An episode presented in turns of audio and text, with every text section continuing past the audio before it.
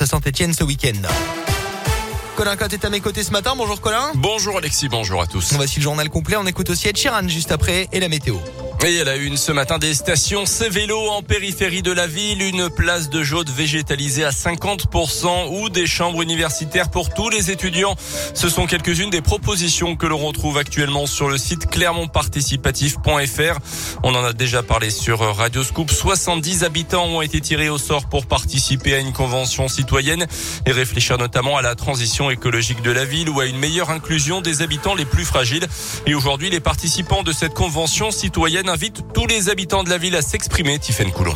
Oui, les Clermontois ont jusqu'au 13 février pour déposer leurs idées. Mais attention, pas question de proposer quelque chose de totalement loufoque ou qui existe déjà pour être accepté.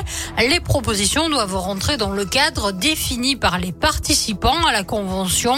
Charles Dubreuil est l'élu chargé de ce projet à la mairie. La ville a souhaité ouvrir ce huis clos à l'ensemble de la population afin qu'ils prennent connaissance du travail qui a été réalisé, puis qu'ils puissent maintenant faire des propositions, des projets qui seront ensuite repris prix par les membres de la Convention pour approfondir les propositions, les préconisations et fournir une, une liste de, de projets qui seront ensuite euh, remis au Conseil municipal. Les Clermontois seront une nouvelle fois sondés au début de l'été. Les élus, eux, se sont engagés à délibérer sur toutes les propositions de la Convention. Ce qui ne veut pas dire qu'elles seront toutes réalisées durant ce mandat, mais toutes les propositions validées par la Convention seront en tout cas étudiées. Carrefour condamné pour le suicide d'une salariée à tiers en 2017, 50 000 euros d'amende pour le géant de la distribution reconnu coupable d'homicide involontaire. La charge de harcèlement moral n'a en revanche pas été retenue.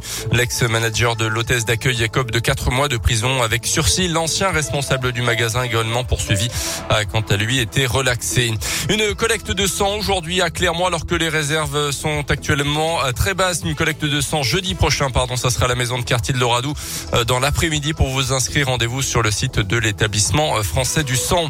À retenir également ce couple du Puy-de-Dôme interpellé avec des stupéfiants. D'abord samedi soir à Clermont pour un ressortissant albanais de 24 ans en possession de cocaïne et de 2900 euros en liquide. Le lendemain soir, au même endroit, sa compagne a été contrôlée avec cette fois-ci du cannabis et 4000 euros en liquide. Ils devront tous les deux s'expliquer devant le tribunal.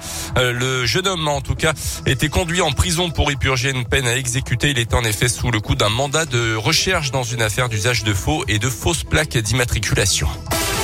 La quatrième médaille aux Jeux Olympiques d'hiver ce matin pour les Français à Pékin. Et encore une fois, c'est une médaille d'argent. Le 2 est arrivé deuxième en Big Air. C'est du ski freestyle. Malgré deux très beaux sauts, la Française de 20 ans a été battue d'un rien par sa concurrente chinoise. En revanche, petite déception pour Alexis Pinturo. En ski alpin, il ne termine que 11e du Super G. À 9h30, place aux 20 km individuels en biathlon chez les messieurs. Et puis en mode de basket, la Jave reprend le chemin des parquets ce soir. Déplacement à Lille en Pro Ça sera à partir de 20h. Ah, la GIA qui va enfin rejouer. Eh ça, oui. fait, ça fait du bien hein, après euh, les adversaires euh, Covidés. Retour de la JAVCM sur euh, nos parquets Radioscope, premier supporter de la JAVCM.